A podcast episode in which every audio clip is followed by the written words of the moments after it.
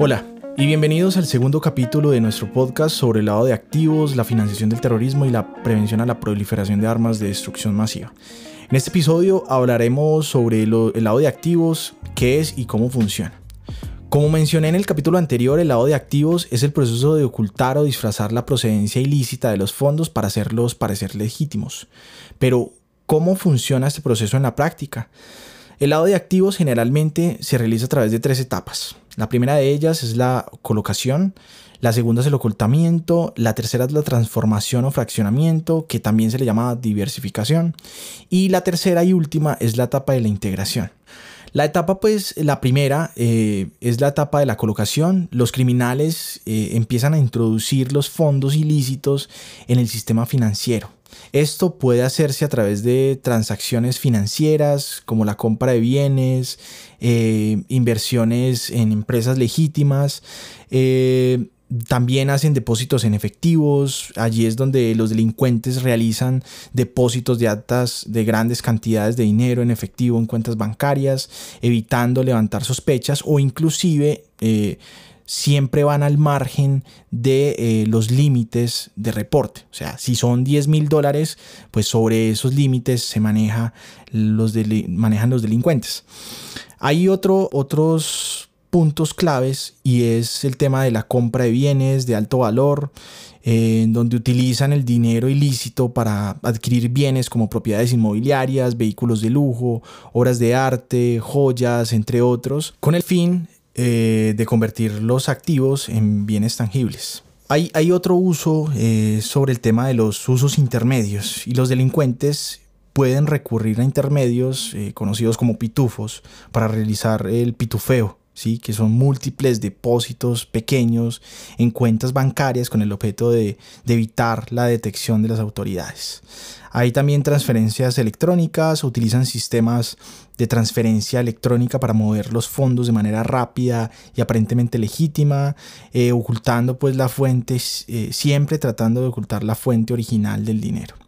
Y también hay otra práctica muy conocida y es el tema del uso de las empresas ficticias. Entonces crean empresas ficticias o empresas fachada para recibir fondos ilícitos y luego simular transacciones comerciales eh, legítimas generando una apariencia de legalidad en el origen de los fondos.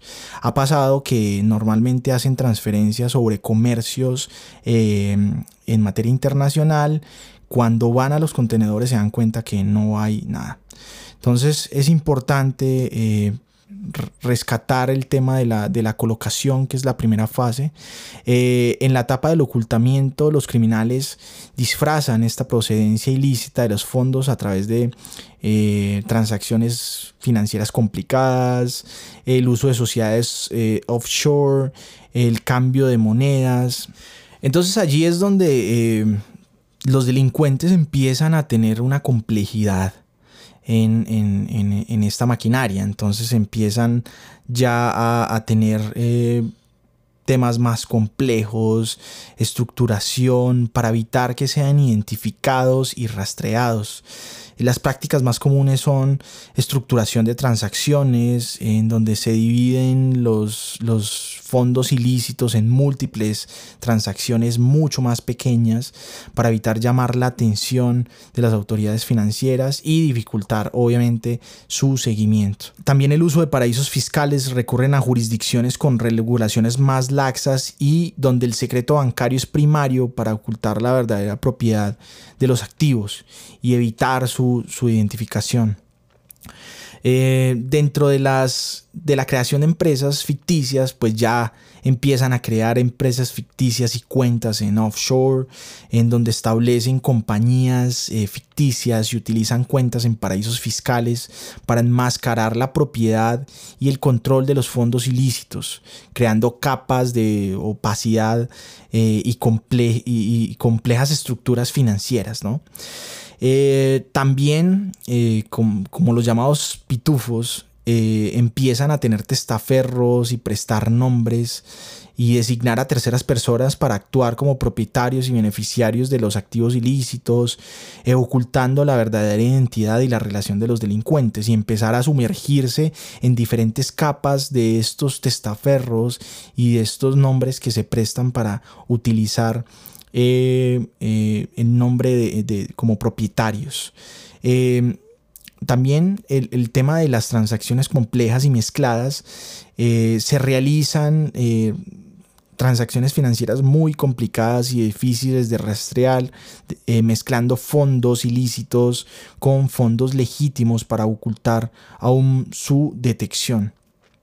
Y otra de las prácticas más comunes en, este, en esta etapa del ocultamiento es la inversión en, negocios legítimos. Los delincuentes invierten los fondos que son ilícitos en empresas legítimas, como restaurantes, hoteles, negocios inmobiliarios, para tratar de camuflar las ganancias ilícitas como ingresos eh, legales. Y ya por último, en la etapa de la integración, los criminales hacen que estos fondos parezcan legítimos al invertirlos en activos y utilizarlos en transacciones comerciales. Eh, los delincuentes aquí buscan eh, que los fondos ilícitos parezcan que tengan eh, legalidad. ¿Sí? y que parezcan que sean legítimos o que tengan algún ingreso legítimo. pero nunca lo va a hacer así.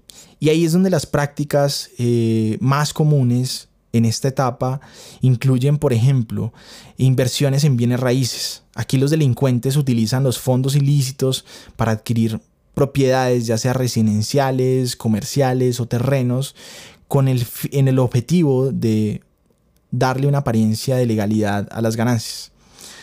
Lo otro son compra de activos de lujo.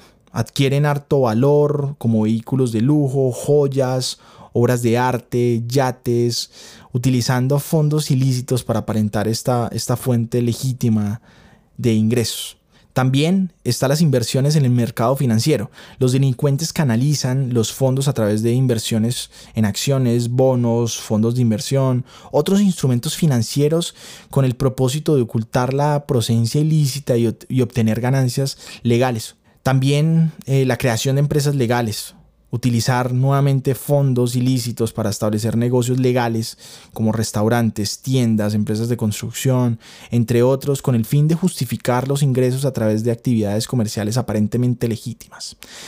Préstamos ficticios. Los delincuentes también simulan préstamos o transacciones financieras fraudulentas a través de las cuales canalizan los fondos ilícitos y obtienen créditos que parecen legítimos.